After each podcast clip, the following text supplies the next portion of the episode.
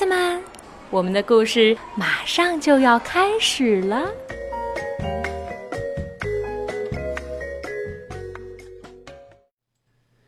小朋友们好，我是木木爸爸、叶子叔叔，我在福州给大家讲故事。今天我们继续来听青蛙弗洛格的成长故事。这是荷兰著名的儿童图画书作家马克思·维尔修斯的作品，是由湖南少年儿童出版社出版的。今天这一集的题目叫做《爱的奇妙滋味》，学会给予爱和接受爱。青蛙弗洛格坐在小河边，他心里涌动着一种说不清的感觉，他自己也不知道这到底是快乐还是悲伤。整整一个星期了，他都是这样神情恍惚的走来走去，到底出了什么事儿呢？这时，弗洛格遇见了小猪。嗨，弗洛格。小猪说：“你看起来不太好，出了什么事？”我也不知道。弗洛格说：“我一会儿想哭，一会儿又想笑，我身体里还有个东西砰砰在跳，就在这儿。”你可能是着凉了，小猪说：“你最好回家卧床休息。”弗洛格心事重重的继续往前走。弗洛格路过野兔家，野兔，他说：“我感觉有点不舒服。”进来坐吧。野兔和蔼地说：“现在说说看，你到底怎么了？”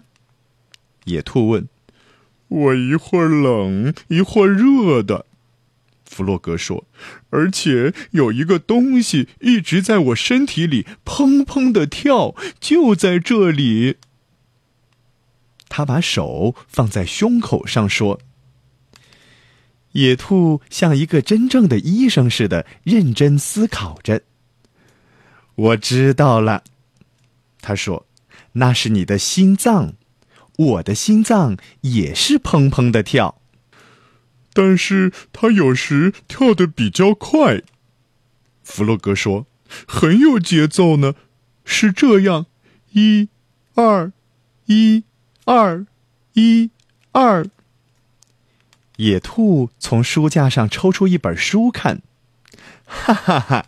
野兔说：“注意听着，心跳加速，忽冷忽热，这表示你恋爱了。”恋爱，弗洛格惊讶地说：“哦，我恋爱了！”他兴奋地向上一跳，跳出了野兔的家，跳到半空中去了。弗洛格突然从天而降，把小猪吓了一跳。“你看起来好多了。”小猪说。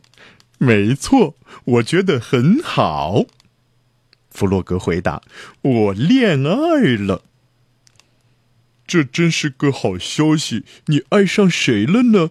小猪问。这倒是弗洛格没有想到的问题。我知道了。他想了想，回答说：“我爱上了美丽、善良又可爱的白色小鸭。”不可能，小猪说。青蛙不能跟鸭子谈恋爱，因为你是绿色的，而它是白色的。弗洛格没理会小猪的话，他才不会为这件事儿而烦恼呢。弗洛格不会写字儿，但是他会画美丽的图画。回到家后，他用红色、蓝色和他最喜欢的绿色画了一幅可爱的图画。傍晚。当夜幕降临时，弗洛格带着自己的画来到小鸭家，将图画塞到门缝底下。因为太兴奋了，他的心跳得很快。小鸭发现这张图画的时候，非常惊讶：“是谁送这么美丽的图画给我呢？”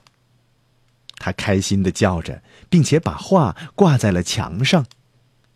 第二天，弗洛格采了一束美丽的花，想要送给小鸭，但是当他走到了门口的时候，却突然不好意思面对它了。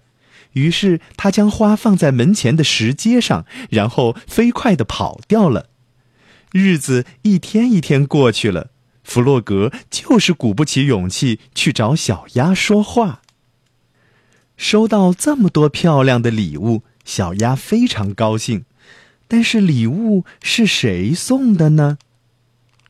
可怜的弗洛格，他不想吃饭，也不想睡觉。就这样，好几个星期过去了。他要怎样向小鸭表达爱意呢？我要做一件别人都做不到的事儿。弗洛格下了决心，我要打破跳高的世界纪录，这样我亲爱的小鸭就会非常惊喜，然后它就会也爱上我的。弗洛格马上开始训练，他每天不停的跳，越跳越高，都够得到天上的云朵了。以前世界上还没有一只青蛙能跳得像它这么高。弗洛格怎么了？小鸭担心的问。再这样跳下去是很危险的，他会受伤的。结果被小鸭不幸说中了。星期五下午两点十三分，弗洛格出事儿了。当他正要打破跳高世界纪录的时候，身体失去了平衡，摔落到地上。小鸭正好路过，急忙跑过去帮助他。弗洛格摔得几乎不能走路了。小鸭小心地扶着他，将他带到自己的家里。他无微不至地照顾他。哦，弗洛格，你差点就没命了。他说：“你一定要小心，我真的很喜欢你。”就在这个时候，弗洛格终于也鼓起了勇气：“亲爱的小鸭，我也非常喜欢你。”他结结巴巴地说，他的心跳比往常更快了，脸也涨成了深绿色。从此以后，他们互相深爱着对方，一只青蛙和一只鸭子，绿色配白色，爱是不受肤色限制的。今天的故事就讲到这儿，晚安。